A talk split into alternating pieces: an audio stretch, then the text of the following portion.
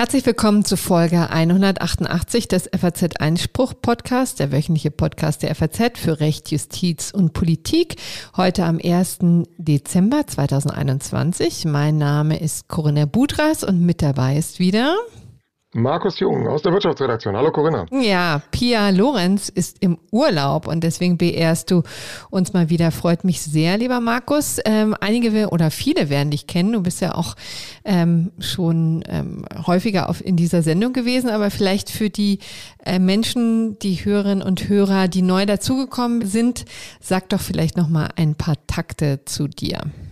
Ja, also ich bin äh, wie du, Corinna, Mitglied der Wirtschaftsredaktion, aber in Frankfurt angesiedelt und äh, schreibe sehr viel über Wirtschaftsprozesse, über den Kanzleimarkt und natürlich auch über das Arbeits- und Sozialrecht. Und da haben wir schon mal ein paar Punkte skizziert, die wir heute auch in der Sendung wiederfinden werden. Ja, genau. Dafür, darum wird es natürlich auch gehen. Wir steigen aber erstmal ein mit dem Bundesverfassungsgericht, das sich gestern ja endlich, endlich geäußert hat äh, zur Bundesnotbremse. Da werde ich gleich ein Interview führen mit dem äh, Verfassungsrechtler Franz Mayer, den hier ja auch schon einige kennen. Und dann geht's weiter mit welchen Themen, Markus? Dann werden wir blicken auf einen anderen wirklich Mammutprozess, der jetzt auf seine Endphase auf das Ziel zusteuert. Da geht es um das sogenannte Deutsche Telekom-Verfahren, um Streitigkeiten von Kleinaktionären gegen die Deutsche Telekom, die mittlerweile teilweise seit 20 Jahren anhängig sind vor den Zivilgerichten. Und äh, da gab es in der vergangenen Woche eine mündliche Verhandlung am Oberlandesgericht Frankfurt. Ich war vor Ort und kann euch da die Details auch zu einem möglichen Vergleich oder Vergleichen, vielmehr, die jetzt da auf dem Tisch liegen, dann gleich nochmal näher bringen. Genau. Und dann hast du ja schon gesagt, du bist auch im Kanzleimarkt bewandert ähm, und erklärst uns mal den Gehälterwahnsinn, der da stattfindet, äh, mal wieder. Ja, also wir dachten, das ist vielleicht auch ein Thema, was vielleicht auch viele Nichtjuristen interessiert, ähm, die vielleicht auch nicht die ganze Zeit immer mit ähm, Juristen, Anwälten und so weiter zu tun haben. Aber wie sich da der Gehältermarkt entwickelt, interessiert ja womöglich den einen oder anderen auch so. Ja, und dann haben wir natürlich wieder ein gerechtes Urteil der Woche. Genau, und nachdem ja alles sich gestern auf Karlsruhe konzentriert hat, hat äh, das Bundesarbeitsgericht in Erfurt gestern Nachmittag auch noch eine sehr spannende Entscheidung gefällt, auch mit einem sehr starken Corona-Bezug. Da geht es um das Thema Kurzarbeit und deren Auswirkungen auf Urlaubsansprüche. Gut, aber dann steigen wir doch mal ein. Ja, bevor wir gleich mit dem Interview weitermachen, wollte ich noch die Gelegenheit nutzen, das eine oder andere Detail zur Bundesnotbremse in Erinnerung zu rufen. Ist ja schon ein Weilchen her. Das Interessante an der Bundesnotbremse war ja, dass sie zum ersten Mal so eine Art von Automatismus einführte. In Paragraph 28b des Infektionsschutzgesetzes waren Schwellenwerte benannt. Ähm, und zwar bei einer Inzidenz von 100, also wenn ich das nochmal in Erinnerung rufen darf, geht ja immer um 100 ähm, Neuinfektionen mit dem Coronavirus je 100.000 Einwohner innerhalb von sieben Tagen. Ja, die berühmte sieben Tage Inzidenz, die uns auch bis jetzt nicht loslässt. Sobald dieser Schwellenwert von 100 überschritten war, griffen Kontakt Beschränkungen ganz automatisch, also ohne dass die Landesbehörde, die Landesregierung da ähm, neue Verordnungen erlassen mussten. Flankiert war das mit diesen Ausgangsbeschränkungen, die ja auch extrem umstritten waren zu dem damaligen Zeitpunkt und es ja auch heute noch sind. Ähm, dann gab es den nächsten Schwellenwert bei 150. Das waren die berühmten Click-and-Meet-Regelungen ähm, für den Einzelhandel, ne, die sich heute irgendwie auch keiner mehr so richtig äh, erinnerte. Also da durfte man nur in die Läden mit, von, mit, mit vorheriger Terminbuchung. Und dann war natürlich noch wichtig, auch das spielte jetzt eine Rolle vor dem Bundesverfassungsgericht, die Schulschließungen wurden ähm, ab einer Inzidenz von 165 wirksam. So, und mit all dem ähm, musste sich das Bundesverfassungsgericht beschäftigen und die Beschlüsse schauen wir uns jetzt mal näher an. Und dazu darf ich jetzt ähm, den Verfassungsrechtler Franz Mayer in der Leitung begrüßen, den ja hier auch sicherlich viele kennen. Herr Mayer, schön, dass Sie sich die Zeit nehmen. Schönen guten Tag, ich grüße Sie. Ähm, Erstmal vorneweg, im Zentrum standen nur einige, aber dennoch zentrale Maßnahmen der Bundesnotbremse. Konkret ging es um die Kontaktbeschränkungen in Verbindung mit Ausgangsbeschränkungen sowie die Schulschließung. Herr Mayer, Sie dürfen sich aussuchen, womit wir anfangen. Vielleicht klären wir mal vorneweg, was wurde denn eigentlich entschieden? Ach, es wurde eigentlich recht klar gesagt, dass das, was da im ähm, Frühjahr 2020 ins Werk gesetzt wurde, mit der Verfassung vereinbar ist. Also die Botschaft, das Signal ist ähm, eindeutiger, könnte es nicht sein. Ähm, kein Sondervotum und ähm, auf 170 Seiten insgesamt. Das sind ja zwei Beschlüsse, also letztlich zwei Entscheidungen, um, um, mit Hinweis darauf, dass man ganz viele Sachverständige auch zu Rate gezogen hat. Allerdings alles schriftlich. Eine mündliche Verhandlung hat es nicht gegeben. Und wie ich finde, sehr erfreulich und auch durchaus hilfreich, auch unter Heranziehung zahlreicher rechtsvergleichender Gesichtspunkte, ähm, ist die Kernaussage letztlich, wenn die Erkenntnislage unsicher ist, wie sie 2020 war, wie sie derzeit immer noch ist, dann gibt es erhebliche Spielräume für den demokratisch legitimierten Gesetzgeber und kurz, die Bundesnotbremse war mit der Verfassung vereinbar. Hm. Und erfreulich deswegen, weil das im Grunde genommen dann in die Hände gegeben wird von den Leuten, die auch gewählt wurden und nicht das Bundesverfassungsgericht sozusagen der Gesetzgeber spielt. Verstehe ich Sie da richtig? Richtig. Also erstens erfreulich, weil es ein klares Signal ist. Es ist ja so, dass diese Sondervoten durchaus eine Funktion haben. Die können ja dann auch den Unterlegenen helfen, so ein bisschen das Gesicht zu wahren, so nach dem Motto, schau mal, hier gab es ein paar Richter, die sahen das auch wie ich. Und die schattieren ja manchmal auch künftige mögliche Entwicklungen der Rechtsprechung vor. Aber in der gegenwärtigen Situation, noch mehr als sonst, haben solche Gerichtsentscheidungen natürlich auch eine Funktion weit über die Entscheidung des konkreten Einzelfalles hinaus. Mhm.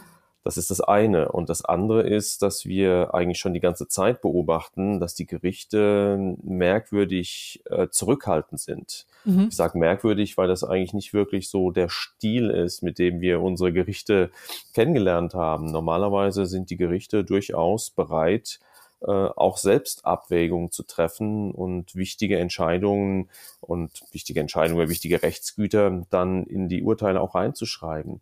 Und in der Pandemie meine ich beobachten zu können, dass es eine extreme Zurückhaltung gibt, äh, die ich so deute, dass die Gerichte schlicht keine Lust haben, diese schwierigen Abwägungen, die nun mal zu treffen sind, anstelle der politisch und demokratisch Verantwortlichen zu treffen. Mhm. Und das halte ich in der Tat dann auch für richtig, wie Sie sagen, diejenigen, die demokratisch legitimiert sind, aber auch demokratisch verantwortlich. Irgendwann wird es mal wieder Wahlen geben.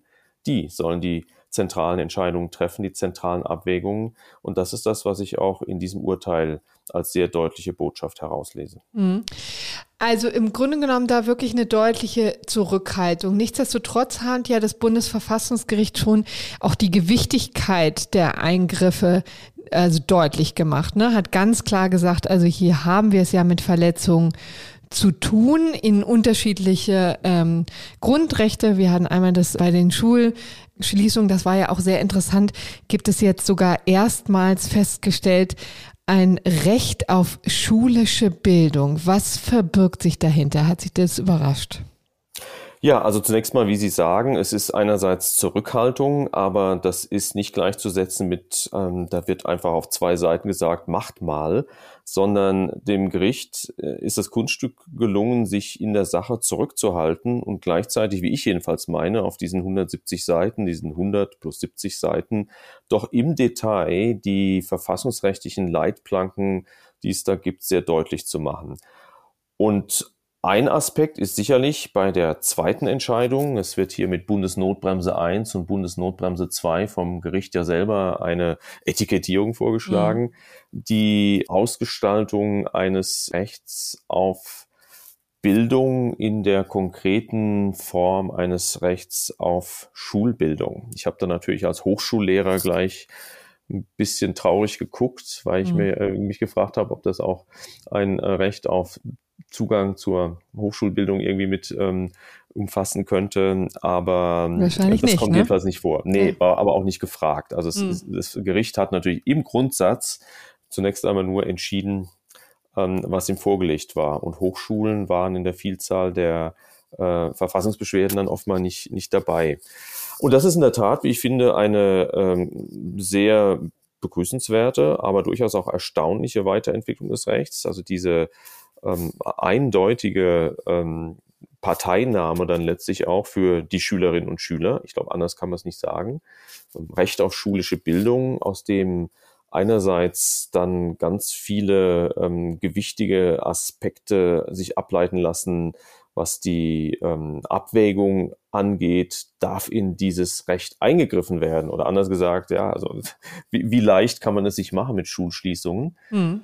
Und dann zum anderen, ähm, fast noch erstaunlicher, dass äh, die Bedeutung, die die Schulbildung hat, dann eben so groß ist, dass das Verfassungsgericht den Ländern äh, gleichsam, falls es dann doch mal dazu kommt, dass in dieses Recht, Recht eingegriffen werden muss in der Pandemie, aufgibt, dann jedenfalls für Ersatz in gewissem Sinne Mhm. zu sorgen, konkret eine Pflicht zum Distanzunterricht und das verdichtet sich dann auch noch zum Recht, also wie die Juristen sagen, zum subjektiven Recht, zum Anspruch auf Distanzunterricht.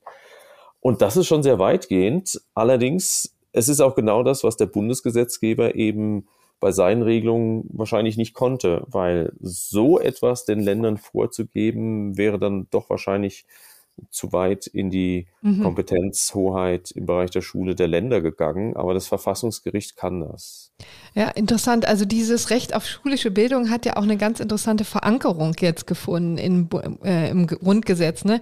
Das ist eine Kombination aus der freien Entfaltung der Persönlichkeit nach Artikel 2 Absatz 1 Grundgesetz in Verbindung mit eben Artikel 7 Absatz 1, der den Bildungsauftrag im Grundgesetz formuliert. Gibt es eigentlich schon Erkenntnisse darüber, inwieweit das in Zukunft noch ausgestaltet werden kann? Also konkret bedeutet das vielleicht sogar, dass man, äh, dass Schüler dann Recht haben, dass es auch ordentliche Ausstattung gibt äh, in den Schulen, ähm, dass die Klos funktionieren, um es mal ganz trivial zu sagen und so weiter und so fort? Oder ist das noch ein bisschen zu viel hineininterpretiert? Das ist natürlich immer das Risiko, wenn man so ein neues Recht kreiert. Ja, also wenn man ähm, Rechtsprechung sät, wird man Beschwerdeführer ernten äh, in Abwa äh, Abwandlung eines, eines äh, Bonmots, das ja auch häufig verwendet wird im Zusammenhang äh, mit dem äh, Verfassungsgericht. Ich habe schon zwischen den Zeilen das Bemühen herausgelesen, ähm, hier einige Sicherungen einzubauen. Das war den Richterinnen und Richtern, glaube ich, schon klar, dass es hier möglicherweise auch Folgeeffekte geben kann, wenn man ein, ein, ein derartiges Recht, ein Anspruch, das ist ja wirklich was ganz weitreichendes, postuliert. Und ich würde sagen, da ist gleichwohl die Entwicklung wie immer ein Stück weit offen, was Mhm. man daraus macht. Es ist ähm, offensichtlich, deswegen reden wir drüber, dass das Ganze aus Anlass der Pandemie und dementsprechend auch dann pandemiebezogen in seiner konkreten Begründung und in den Beispielen, die da gebracht werden, angelegt ist. Aber klar, jetzt ist es ähm, the law of the land. Ja, es steht sozusagen im ähm, Gesetzbuch. Das äh, Verfassungsrecht ist an der Stelle ähm, weitergeschrieben worden durch das Bundesverfassungsgericht. Und was man daraus äh, noch ähm, entwickeln kann, wird man sehen. Hm. Aber klar, es ist wie insgesamt, letztlich ist das ja der Hintergrund, soziale Grundrechte äh, ein Stück weit unter Machbarkeitsvorbehalt. Hm. Man kann das ja auch in diesem Zusammenhang einordnen. Soziale Grundrechte sind bei uns in der Bundesverfassung ja äh, eine große Blindstelle. Mhm. Und das ist ja eigentlich etwas, wo wir mittlerweile sowohl äh, im innerdeutschen Vergleich als auch im europäischen Vergleich mit dem Grundgesetz so ein bisschen hinterherhinken. Also die Landesverfassungen sind zum Teil deutlich weiter, was soziale Grundrechte angeht, mit Recht auf Bildung insbesondere, aber auch Recht auf Wohnen und solche Dinge.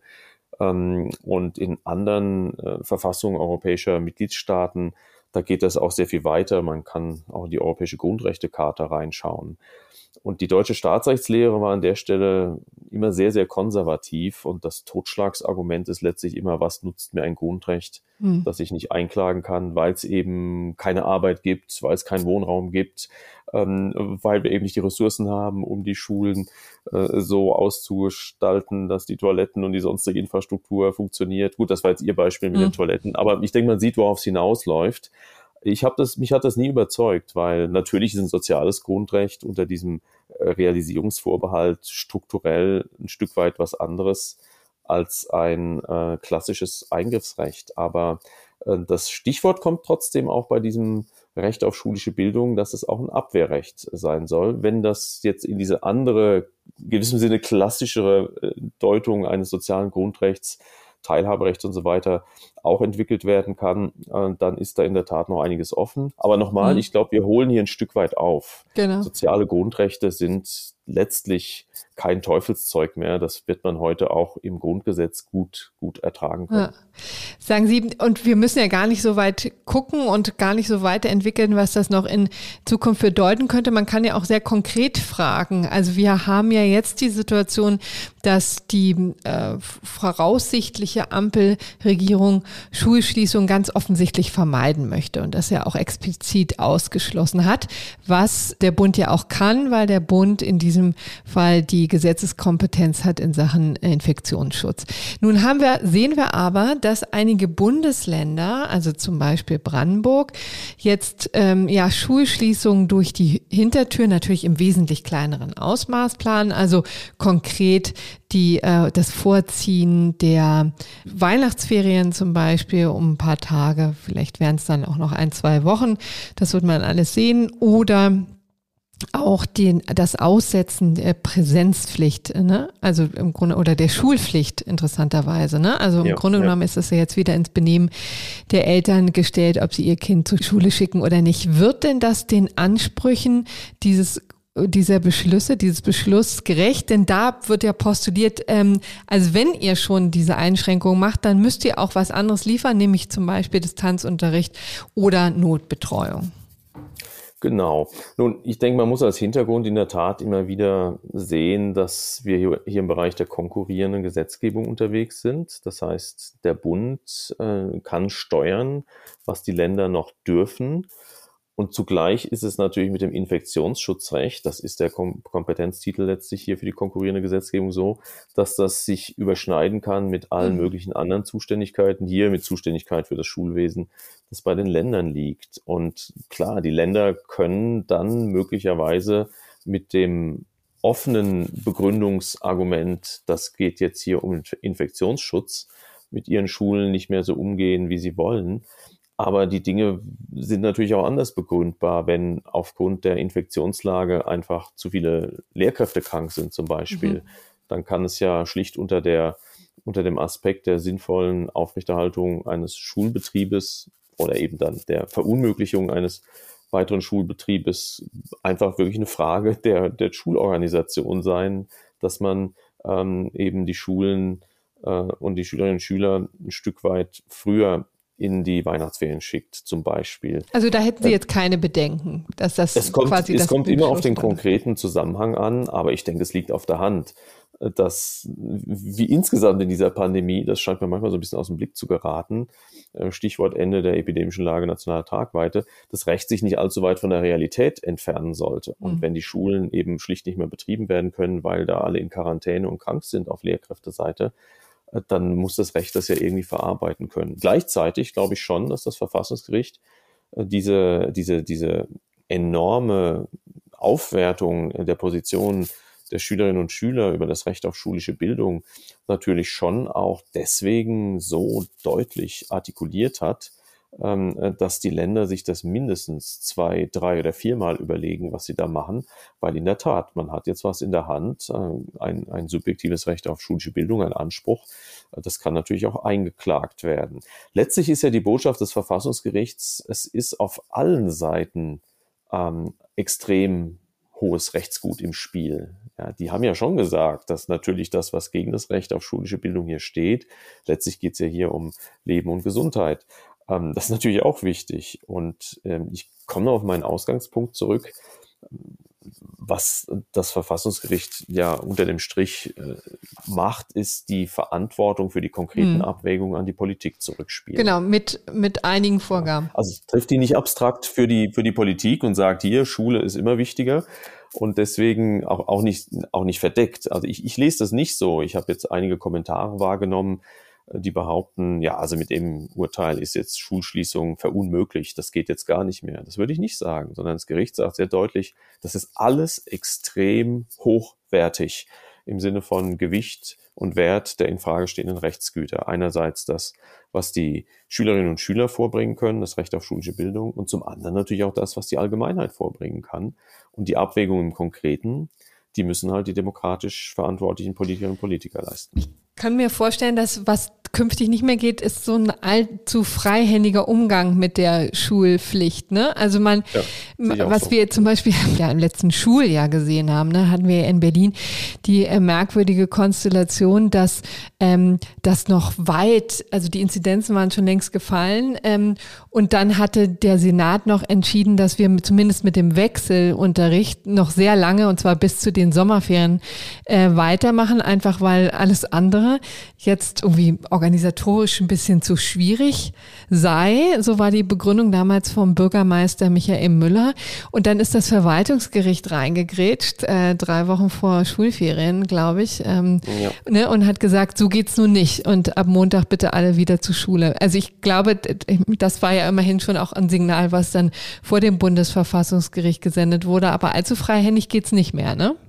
Nö, aber ich würde trotzdem betonen wollen, dass man äh, ja schon sehen muss, dass die Schulbehörden, dass der Staat äh, in der Konstellation natürlich auch vor einer enormen Herausforderung steht, weil das ja einerseits ein Massengeschäft ist, das mhm. ist ja auch Teil der Einordnung und Bewertung der Pandemie. Ja, es betrifft halt immer unglaublich viele, ne? Das ja, also sagen. auch mhm. sozusagen epidemiologisch hängen da ja unglaublich viele Folgeeffekte dran. Also schlicht die das ganze Thema ist ja letztlich Kontaktreduzierung ähm, bei der Bekämpfung der Pandemie und dadurch, dass man eben Schulen öffnet oder schließt, hat man hier eine Stellschraube, mit der man enorm viel bewegen kann, weil dann natürlich noch die ganzen Folgebewegungen derjenigen, die Schülerinnen und Schüler zum Beispiel die Schule bringen, dranhängen und das die ganze Infrastruktur. Also das ist schon ein ganz wichtiger, eine ganz wichtige Stellschraube in der Pandemiebekämpfung.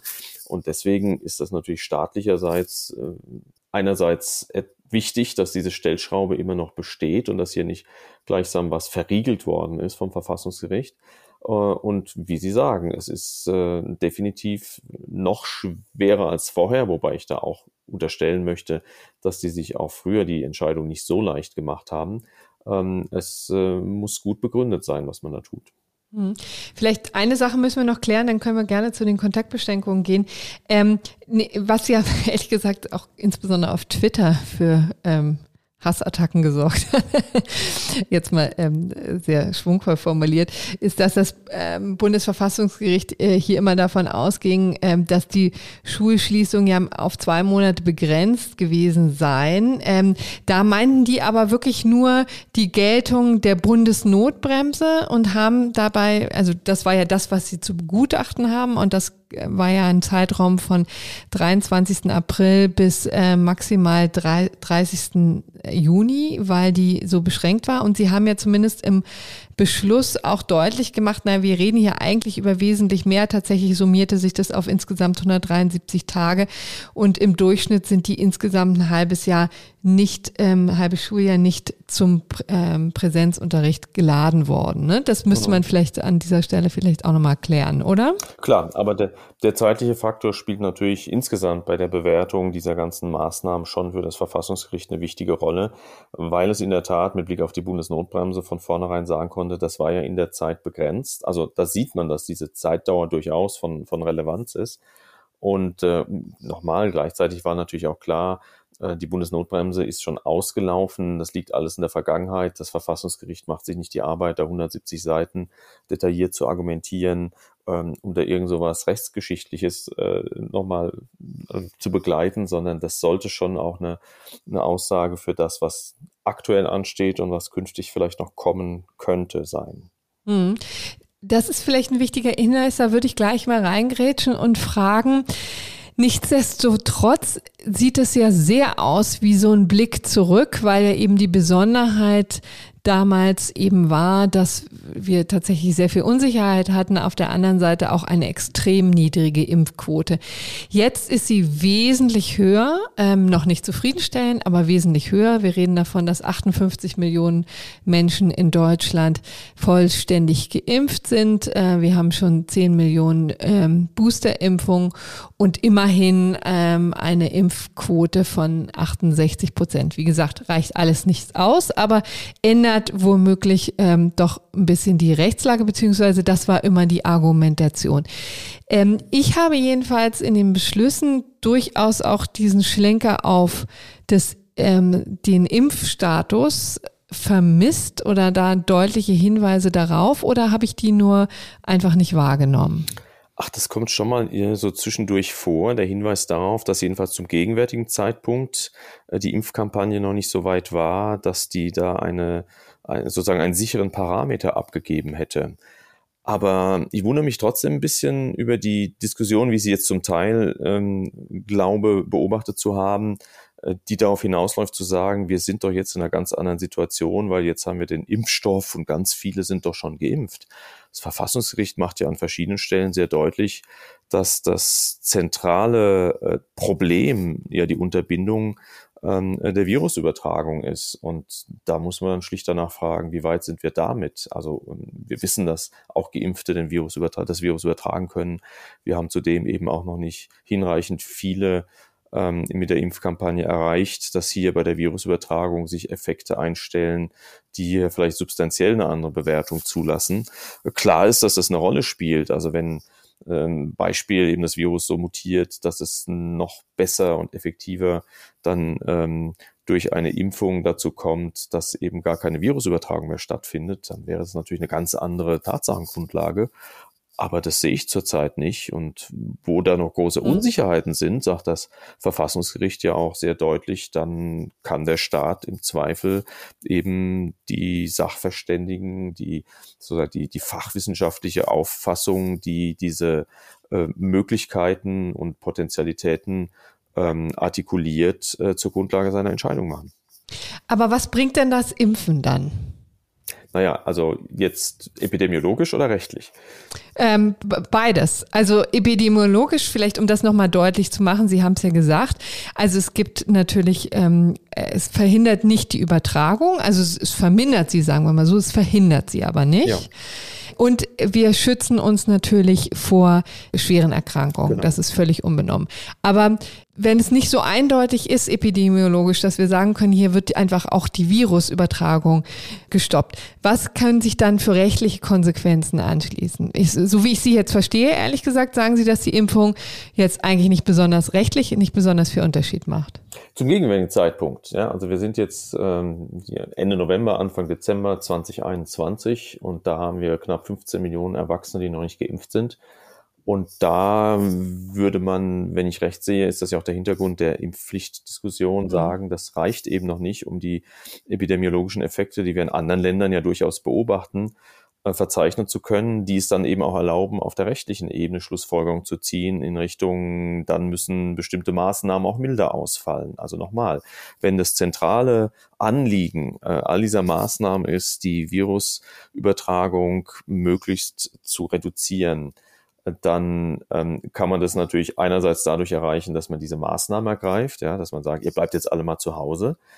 Oder wenn wir halt wissen, Geimpfte übertragen das Virus weniger häufig, haben weniger Viruslast, dann ist natürlich auch die Impfkampagne und der Umstand, dass viele geimpft sind, ein Aspekt in der Abwägung. Mhm. Es ist ja alles Abwägung und letztlich läuft ja auch in den beiden Beschlüssen alles auf eine Verhältnismäßigkeitsprüfung hinaus, die aber an letztlich allen Prüfstationen der Verhältnismäßigkeit, wir Juristen unterscheiden da ja sehr kleinteilig zwischen der äh, Geeignetheit, Erforderlichkeit und dann nochmal der Angemessenheit, ähm, äh, Zweckmittelrelation letztlich eben und an all diesen Stellen wird in den Beschlüssen vom Verfassungsgericht eben sehr deutlich gemacht, interessanterweise übrigens auch rechtsvergleichend unterfüttert, dass es sich auf eine Vertretbarkeitsprüfung zurückzieht. Ja, also unter mhm. dem Aspekt, ja, konnte man das, ähm, konnte man das so machen? Oder gibt es eben evidentermaßen äh, Argumente, die diese Argumentation des Staates nicht zulassen? Mhm. Das ist letztlich ein, ein Offenkundigkeitsargument. Äh, Und ähm, in, in diesen Bewertungen, Abwägungen spielt dann natürlich in der Tat das tatsächlich eine Rolle. Und wenn durch die Impfkampagne, höhere Wirksamkeit des Impfstoffs oder einfach verbreitetere Anzahl von äh, Geimpften insgesamt dann die Übertragung, ähm, die Virusübertragung eingedämmt ist, dann hat das natürlich auch Folgen für das, was sie an sonstigen Maßnahmen anschließen mhm. darf. Das ist alles ein Gesamtzusammenhang. Und im Grunde genommen das Ziel quasi die Intensivstation freizuhalten, ne? also das wäre ja ähm, auch oder es ist ja auch etwas, was immer wieder gebetsmühlenartig vorgetragen wird, ne? dass das das eigentliche Ziel wird. Und das ist ja schon jetzt durch jede individuelle ähm, Impfentscheidung durchaus ja, wird befördert, ne? weil wir ja immer wieder hören, dass die Geimpften nicht auf den oder wenige, sagen wir so, ähm, auf den Intensivstationen landen. Genau, also es scheint doch einigermaßen gesichert zu sein. Das ist der Stand der medizinischen Erkenntnisse in dem äh, Kontext, dass die Impfung jedenfalls vor schweren Krankheitsverläufen doch überwiegend schützt. Und schwere Krankheitsverläufe sind halt diejenigen, die die Intensivstation dann auch belasten, zum Nachteil aller, ja, zum Nachteil auch all derjenigen, also auch zum Nachteil der Geimpften, die sich eben aus anderen Gründen in eine intensivmedizinische Behandlung begeben müssten und dann da keinen freien Platz mehr mhm. vorfinden, mhm. weil da irgendwelche Ungeimpften sind, die es möglicherweise auch noch selbst so entschieden haben, die dann aber sehr schwer krank geworden sind, was eben wahrscheinlicher ist. So viel kann man dann schon sagen, wenn man nicht geimpft ist. Hm. Ja, nicht geimpft zu sein macht es wahrscheinlicher, dass man schwer erkrankt.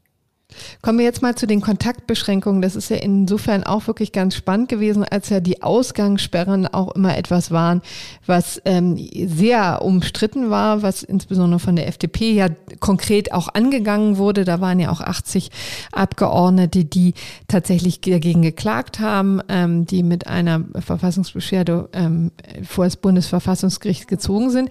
Die Argumentation war immer, dass die Ausgangsbeschränkung ja selber kaum Auswirkungen hat, sondern im Grunde genommen nur flankieren soll die Kontaktbeschränkung, die ansonsten relativ schwer zu kontrollieren ist. Ist natürlich einfacher, jemanden quasi auf der Straße abzufangen, wenn er zu einer Party möchte, zu einer illegalen Corona-Party möchte, als tatsächlich diese Party selber hochgehen zu lassen. Ne? Kann man sich ja in der Tat auch vorstellen. Ähm, das hat jetzt das Bundesverfassungsgericht aber abgesegnet, ne? Ja, würde ich auch so sehen. Und mir hat das auch immer eingeleuchtet. Wir sind ja hier in einem Massengeschäft. Das kann man natürlich im konkreten Einzelfall glasperlenspielartig äh, argumentieren. Dieser oder jener Fall, da wäre es doch wesentlich weniger einschneidend, wenn man das eben ohne so eine Ausgangssperre äh, äh sicherstellt, dass da die Kontakte minimiert werden.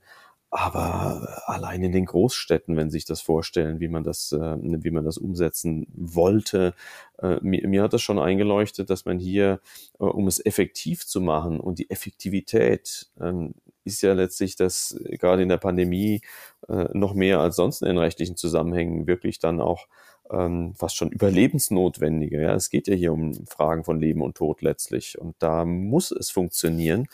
Ähm, und da hat mir das eigentlich schon sehr eingeleuchtet zu sagen, dann müssen wir im Zweifel auch, wenn das dann in der konkreten Anwendung ähm, auch mal nicht so richtig hinhaut, müssen wir, können wir, das, sollten wir das über diese Ausgangssperren machen können. Ja. Mhm. Also Stichwort, ja, der Einsiedler, die Einsiedlerin, die da irgendwo weit ab wohnt und wo man sagt, also ob der oder die jetzt dann nochmal abends vor die Tür tritt, 20 Kilometer keine Menschenseele im Umkreis, äh, das kann doch jetzt die Pandemie nicht befördern. Ja klar, man kann immer solche Lehrbuchbeispiele, möchte ich fast sagen, bringen, aber man muss immer gleichzeitig hier im Blick behalten, ähm, das muss ja hier funktionieren. Das muss hier funktionieren in einem 80 Millionen Land.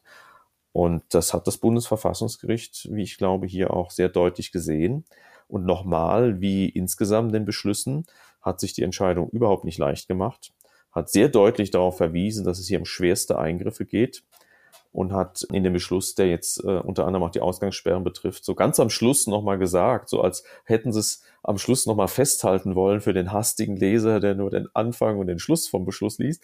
Ja, umfassende Ausgangsbeschränkungen nur in äußerste Gefahrenlage. Es kommt da hinten nochmal so, so hinterher, so dran geklatscht fast an die Entscheidung.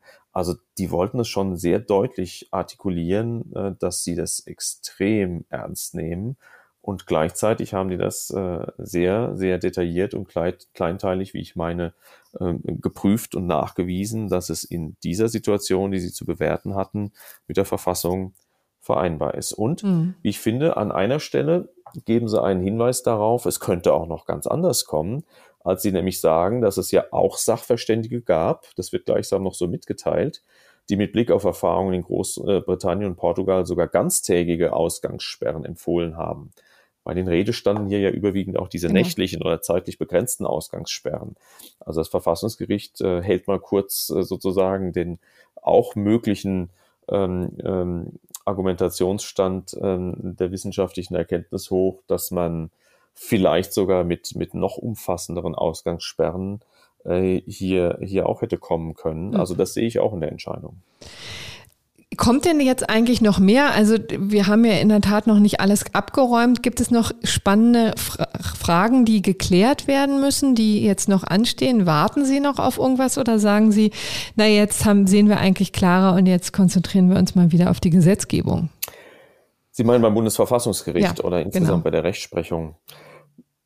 Nee, beim Bundesverfassungsgericht, das waren ja über 300 äh, Verfassungsbeschwerden, die da ähm, ja. anhängig waren. Ne? Ja, ich glaube, es gibt noch höhere Zahlen. Ich habe auch was 1800 mhm. Verfassungsbeschwerden, sowas in der Größenordnung. Okay. Also es hat sicher viele gegeben, die sich hier nochmal zur Wehr gesetzt haben. Und ähm, da ist sicher noch das ein oder andere in der Pipeline.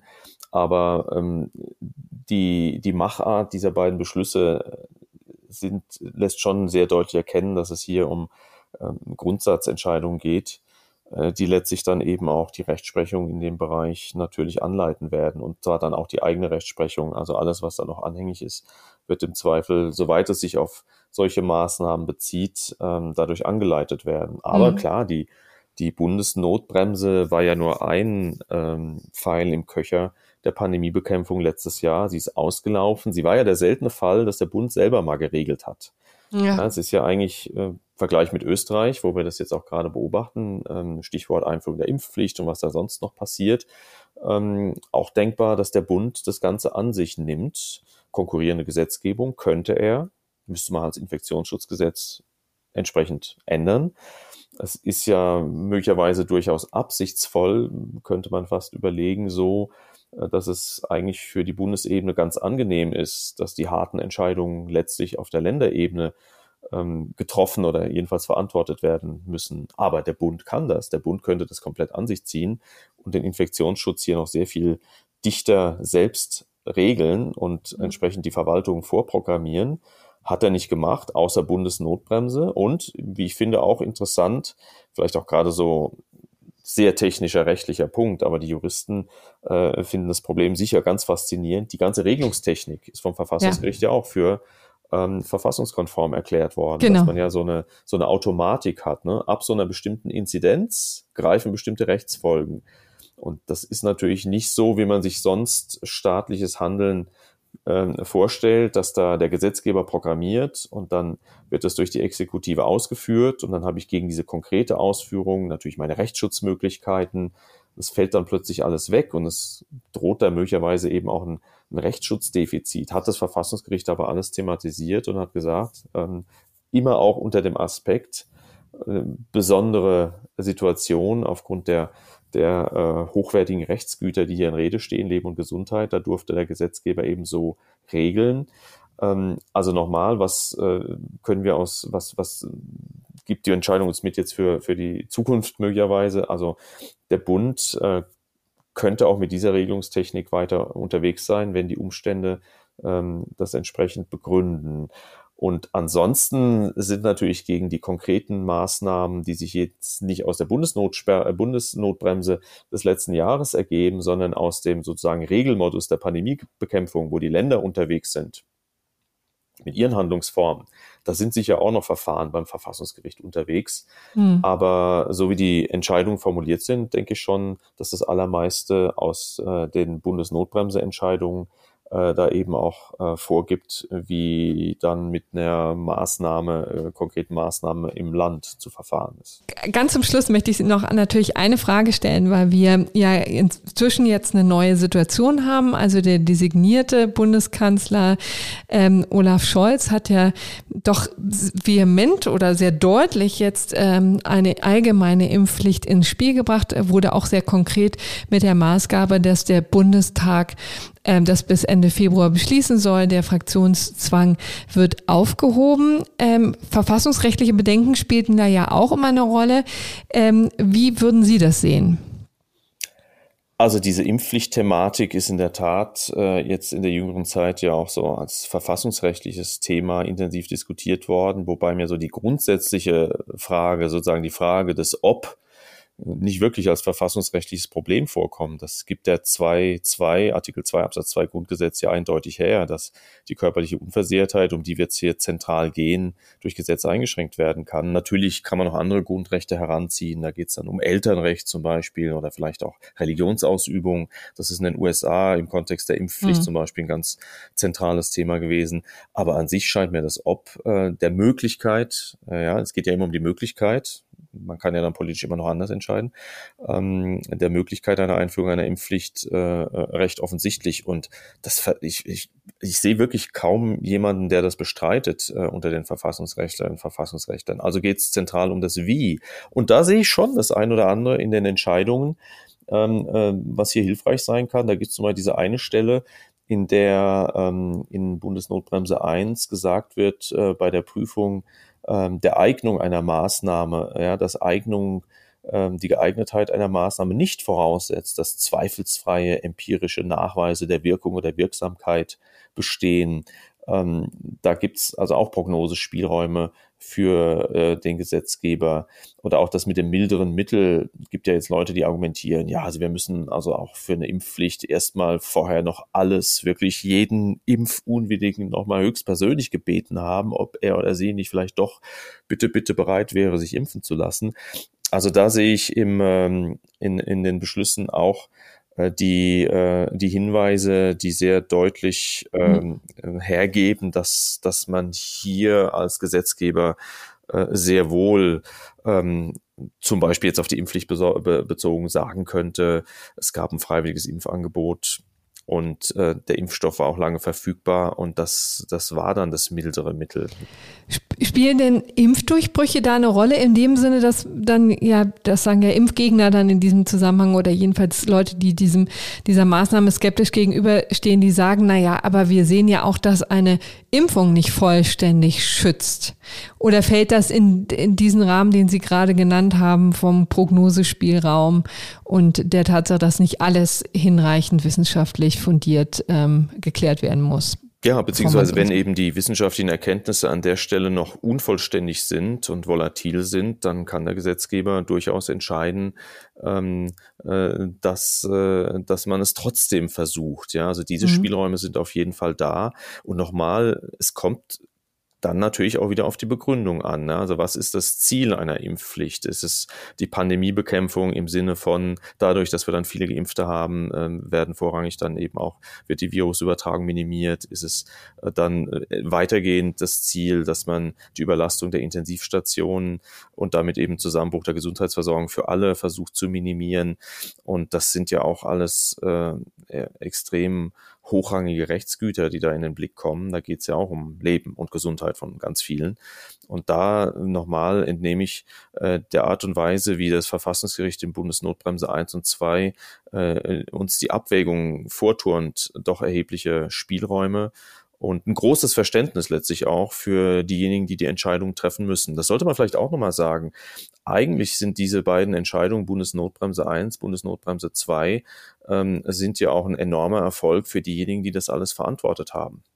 Ja, es hm. wird ihnen nicht, wie es ja sonst oft vorkommt, vom Verfassungsgericht nochmal gesagt, ihr Dummbeutel, was habt ihr da wieder gemacht? Das hätte man doch so oder so machen müssen, sondern ich lese aus dieser, aus diesen beiden Entscheidungen schon ein, ein hohes Maß an, an Respekt äh, äh, gegenüber denen, die diese Entscheidungen verantworten mussten, jetzt Bundesnotbremse konkret heraus Und ähm, diese Ernsthaftigkeit, die überträgt sich sicherlich dann auch auf alles, was eine mögliche Impfpflicht angeht.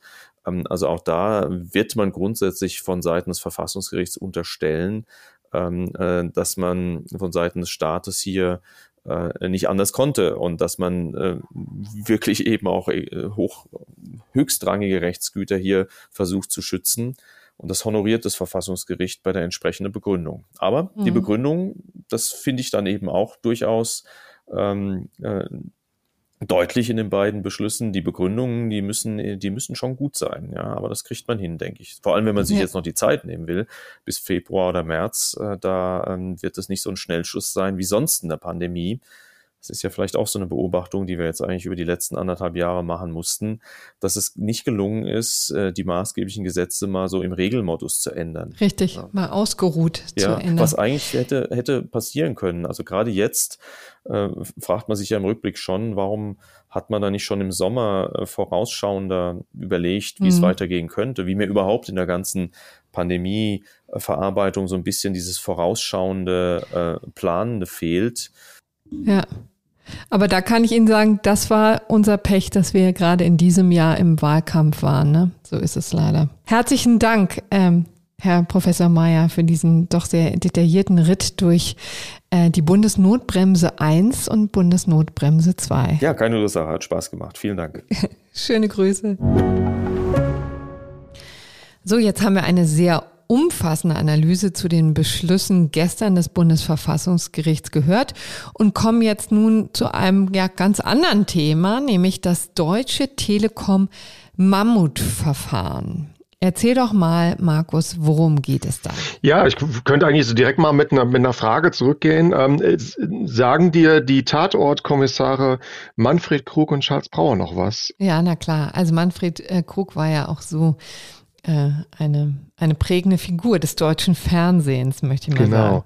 Für die etwas jüngeren äh, Zuhörer dieses Podcasts, das waren äh, nicht nur zwei sehr bekannte Schauspieler, einer ja mittlerweile schon seit ein paar Jahren verstorben mit Manfred Krug, sondern auch zwei äh, sehr begnadete Sänger, haben also auch bei jeder Gelegenheit immer Liedgut und äh, Musik äh, zu Besten gegeben und waren aber auch in diesem Zeitraum Ende der 90er Jahre, Anfang der Nullerjahre ähm, sehr gefragte Testimonials beziehungsweise Werbeträger für deutsche Unternehmen und damit natürlich ideal für eine Kampagne, wenn du ein Produkt an den Markt bringen willst oder in dem Fall eine Kapitalanlage an den Markt bringen willst mit jemandem, der einen hohen Wiedererkennungswert hat, dann war das natürlich ein Perfect Fit in dem Zusammenhang.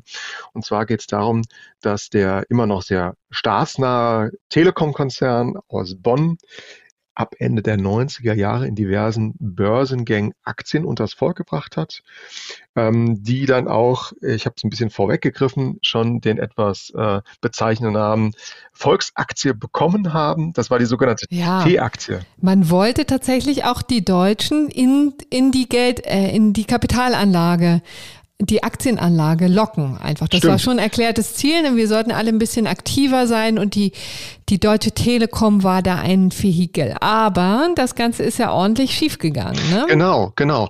Ähm, wir haben interessanterweise, auch wenn da jetzt äh, fast zwei Jahr, Jahrzehnte dazwischen liegen, etwas vergleichbare Situation auch jetzt. Die äh, Inflation ist ja relativ hoch, die äh, Menschen suchen Anlagemöglichkeiten, immer mehr Leute investieren am Markt und so war das tatsächlich auch Ende der 90er, Anfang der Nullerjahre im sogenannten neuen Markt. Und da hatte sich die Telekom als bislang etwas äh, trägerer Player am Kapitalmarkt natürlich auch versucht zu positionieren und hat natürlich auch mit dem altbekannten Namen. Es handelt sich um eine sichere Anlage. Es ist ein bekannter Name, aber gleichzeitig war man ja auch sehr expansiv unterwegs, hat teilweise dann auch neue Märkte in Europa oder auch gerade in Nordamerika äh, sich mhm. erschlossen, äh, versucht, das natürlich auch zu nutzen, dieses Momentum, um neue Anteilseigner, sprich Privatanleger, zu ködern. Nicht zu ja. ködern ist vielleicht zu negativ gesagt, aber natürlich für sich zu gewinnen. Und das genau. war eben durch die besagten Kampagnen mit Manfred Krug und Charles Braun und auch anderen sehr stark geprägt. So, das war im Grunde genommen dann auch eine sehr, sehr große Enttäuschung relativ schnell, weil da ähm, der Aktienkurs sich nicht so entwickelt hat, wie genau sich das viele vorstellen. Aber sag doch mal, was ist, wo wird's rechtlich relevant? Warum genau. landete das dann tatsächlich vor den Gerichten in Deutschland? Die, äh, der dritte Börsengang war im Jahr 2000 im, im, im Frühsommer mit einem Ausgabepreis, der auf Euro umgerechnet bei etwas mehr als 66 Euro lag damals. Also in den Zeitraum haben vor allen Dingen viele Leute kurz vor ihrem Renteneinstieg bei diesen Aktien zugegriffen. Das weiß man mittlerweile. Und die Party an der Börse, über die sich viele gefreut haben, war relativ schnell vorbei, denn der Aktienkurs der Deutschen Telekom ist nach unten gerauscht, haben die Leute also sehr hohe Verluste gemacht. Wie es dann natürlich auch so ist, hohe Kursverluste macht man in Deutschland im Regelfall, wenn dann auch jemand äh, natürlich äh, wie Kleinanleger, Anwälte oder Verbraucheranwälte dann nochmal genau und kritisch drauf gucken, möglicherweise auch Ansprüche gelten. Das ist dann auch hier passiert. Man hat versucht, über das sogenannte Konstruktum der Prospekthaftungsklage der Deutschen Telekom einen Prospekthaftungsfehler im Verkaufsprospekt äh, vorzuhalten. Diesen Verkaufsprospekt muss jeder Emittent einer Aktie vorlegen. Da sind die wichtigsten Informationen drin gelegen. Und ähm, da wurde der Deutschen Telekom vorgehalten, wurden im Zusammenhang mit Transaktionen, Geschäftsbeziehungen in Nordamerika, ähm, Bezugnahme auf ein anderes Unternehmen, das ist die Sprint INC, Unregelmäßigkeiten äh, stattgefunden haben sollen. Da geht es also um äh, Transaktionen auch in Milliardenhöhe, die nicht richtig dargestellt worden sein sollen. Und ähm, daraufhin fanden dann ab dem Frühjahr 2001, also knapp ein Dreivierteljahr schon nach diesem Börsengang, die ersten Klagen Einzug gegen die äh, Deutsche Telekom, aber auch gegen den Bund und die KfW und diverse andere Banken, darunter auch Commerzbank und Deutsche Bank, die als Konsortialbanken diesen, diesen Börsengang begleitet haben. Und das hat man in Deutschland so in der Fülle dann erstmal nicht gekannt, denn ab 2001 äh, bis in äh, das, äh, die nächsten Jahre danach, 2004, gab es einfach dann eine Fülle an Klagen, die vor allen Dingen das Landgericht in, in Frankfurt betroffen haben, wo ja auch die deutsche Börse und auch der meiste Börsenhandel in Deutschland stattfindet. Und ähm, daraufhin hat man ähm, in Berlin sich Gedanken gemacht, wie man denn möglicherweise so eine Fülle einzelner Klagen, die alle relativ ähnlich gelagert sind, in Deutschland mhm. irgendwie strukturieren könnte. Denn wir erinnern uns, bis heute gibt es ja in dem Sinne keine Sammelklage, so wie wir sie nach angloamerikanischen Vorbild in Deutschland kennen. Und dann hat der Gesetzgeber im Jahr 2005 das sogenannte, jetzt kommt ein sehr komplexes Wort, ich werde es aber gleich dann nur noch mit einer Abkürzung benutzen, das Kapitalanlegerverfahren, mhm. Musterverfahrensgesetz ins Leben gerufen. Und äh, wir Juristen sprechen in dem Zusammenhang eigentlich nur noch vom KAPMUK. Das ist die mhm. Abkürzung. Aber es wird immer wieder auch in dem Kontext vom sogenannten Lex Telekom gesprochen, weil es einfach ein Gesetz ist, das sehr stark mit diesem Verfahren, über das wir jetzt hier reden, verknüpft ist. Genau, und da haben wir im Grunde genommen zwei Probleme, die sich in diesem Verfahren deutlich zeigen. Ne? Zum einen ist ja ehrlich gesagt schon der Anspruch ein bisschen schwierig. Ne? Also äh, tatsächlich ging es den Anlegern darum, dass sie wahnsinnige Verluste gemacht haben und ähm, tatsächlich den Fehler natürlich auch bei der ähm, bei der Telekom suchten. Da muss man dann eben über das Vehikel der Prospekthaftung gehen ne, und sagen, wir wurden nicht über die Risiken hinreichend aufgeklärt. Das war Punkt eins. Ne? Und Punkt zwei, dann eben die Dramatik oder die Schwierigkeit, dass es man hier mit, mit Tausenden von Verfahren zu tun ja. hatte, die alle irgendwie gleich gelagert waren ähm, und die man irgendwie bündeln musste. Ne? Das hat man dann eben versucht, über das CapMuck zu erledigen. Man kann vielleicht schon vorwegnehmen das Ergebnis und sagen, das ist nicht so ganz gelungen, wenn Nein. man mal sieht, dass das Ganze ja immerhin noch, also 20 Jahre andauert, ne? Und jetzt vielleicht das Ende in Sicht ist, aber noch nicht ganz greifbar. Ne? Noch nicht ganz greift. Also der Sinn und Zweck dieses Kapmucks ist, dass man sich gewissermaßen einen Musterkläger herausgreift das muss jetzt nicht der unbedingt derjenige sein, der die meisten Aktien gekauft hat, aber man hat damals schon versucht zu schauen auf eine Situation, die größtenteils vergleichbar ist mit anderen Fällen. Und da hat man sich dann einen ähm, mittlerweile Verstorbenen, muss man auch sagen, das ist ja auch die Tragik dieses gesamten Komplexes Rentnern in Baden-Württemberg rausgesucht. Und ähm, das muss man mal sagen, ne? der, der Kläger hat das Ding nicht überlebt, ne? Also das Nein. hat so lange gedauert. Der ist früher gestorben, als er. Da sitzt gewissermaßen äh, die Erbengemeinschaft des Klägers neben dem Klägervertreter. Das ist die Kanzlei Tilp in dem Fall, die da sehr bekannt ist. Aber wie es sagten, das war ja auch ein großer Vorwurf an die Telekom in den gesamten 15 Jahren, die nun dieser Musterverfahrensprozess jetzt ja schon läuft ähm, an die Telekom, dass sie die Sache gewissermaßen aussicht. Einer der äh, äh, stärksten Vorwürfe in Richtung Telekom datiert aus dem Jahr 2016, als der ähm, Andreas Tilp, der damalige Klägervertreter, ganz klar gesagt hat, sie warten hier auf eine biologische Lösung. Mhm. Mit anderen Worten, der hat den vorgeworfen der Telekom, dass sie das aussitzen und warten, bis die Kläger alle versterben und die Erben sich da nicht einig sind, wie es mit den Sachen weitergeht. Aber dazu muss man ja auch fairerweise sagen, das Ganze hat ja nun verschiedene Runden gedreht. Ne? Vielleicht gehen wir mal darauf ein. Also ähm, es hat zunächst alles begonnen in Frankfurt. Ne? In Frankfurt. Ähm, das Telekom-Verfahren sieht dann so vor, dass der eine Musterkläger einen Vorlagebeschluss formuliert. Der muss dann auch abgesegnet werden vom Landgericht bzw. Oberlandesgericht. Das ganze Verfahren läuft dann an einem Spezialsenat am Oberlandesgericht. Und dieser Spezialsenat am Oberlandesgericht äh, hat jetzt dieses Verfahren in der vergangenen Woche jetzt zum insgesamt dritten Mal auf dem Tisch gehabt. Das ist mhm. schon mal Paradoxum, weil, wie du eben schon äh, angedeutet hast, die Sache lag mittlerweile zweimal in Karlsruhe beim Bundesgerichtshof. Um die Dimension nochmal kurz darzustellen, ähm, dann konnten sich alle anderen äh, Kläger, die im ersten in erster Instanz am Landgericht schon geklagt haben, wenn sie wollten, diesem Verfahren anschließen. Das haben ähm, sehr, sehr viele getan. Insgesamt äh, geht man von bis zu 17.000 Einzelklägern aus, die unmittelbar von diesem Musterklage äh, äh, dann auch profitieren werden können. Und die Volumen ihrer Forderungen, die gehen ein bisschen auseinander. Wenn man dem äh, Telekom-Geschäftsberichten, den Risikoberichten glauben darf, dann sind das äh, ungefähr äh, 80 Millionen Euro. Mhm. Da kommen aber dann wahrscheinlich noch äh, sogenannte Prozesszinsen drauf, die man noch draufrechnen müsste. Die Klägergruppen, da reden wir über alleine 600 Einzelkanzleien in Deutschland, die da verschiedene Kläger betreut haben. Die haben dann irgendwann mal versucht, das zusammenzufassen und geben also die Forderung mit einer Summe von bis zu 200 Millionen aus. Ja. Das klingt für jetzige und heutige äh, Schadensersatzprozesse, wo wir mit ganz anderen Summen natürlich zu tun haben, erstmal wenig, aber das war damals ja. einfach riesig. Ja. Verglichen mit Diesel zum Beispiel, ne? das ja, genau. summiert sich ja, auf Milliarden. Hm? Genau. Ähm, wie du schon gesagt hast, ähm, dass der Prozess ähm, geht also ab 2006 läuft er in Gange. Aber die Vorbereitung hat unheimlich viel Zeit in Anspruch genommen, ähm, bis man dann tatsächlich zum ersten Mal wirklich verhandelt hat, äh, hin und her sich ausgetauscht hat. Man musste auch, weil man ja gedacht hat, da kommen eventuell Tausende von Menschen, die betroffen sind, die sich das anhören wollen hat man in Frankfurt äh, eine der größten ähm, Hallen, die es gibt. Das ist in dem Fall jetzt nicht die vielen bekannte Messehalle, die man irgendwie vielleicht aus Konzerten kennt, sondern einen Saalbau in, in, einem, in einem Vorort. Aber ich war selbst als junger Redakteur damals vor Ort und die Erwartungen waren ein bisschen enttäuscht, wurden enttäuscht, weil dann einfach in diesem riesigen Saal doch sehr wenige Menschen, ähm, auch bedingt durch, durch den Wintereinbruch damals im Jahr 2008, im Frühjahr 2008 nicht da waren. Mhm. Es war ein bisschen grotesk, ne? Es war aber tatsächlich ja so, es waren wahnsinnig viele Anwälte da, ne? Die, es gab ja ähm, äh, da, also die Deutsche Telekom ist mit ordentlich Leuten aufgetreten, ne? Dann gab es natürlich die Prozessvertreter, es gab aber auch Anwälte, die sich das einfach angehört haben für ihre Fälle, ne? Ja. Und ähm, es wurden vor allen Dingen im Vorfeld also wirklich Lastwagen von Dokumenten Stimmt. da wir, ausgekippt. Wir, wir, reden ja, wir reden ja über ein Verfahren, das gewissermaßen, wenn man das so sagen darf, aus der analogen Zeit noch rüberschwappt in die digitale.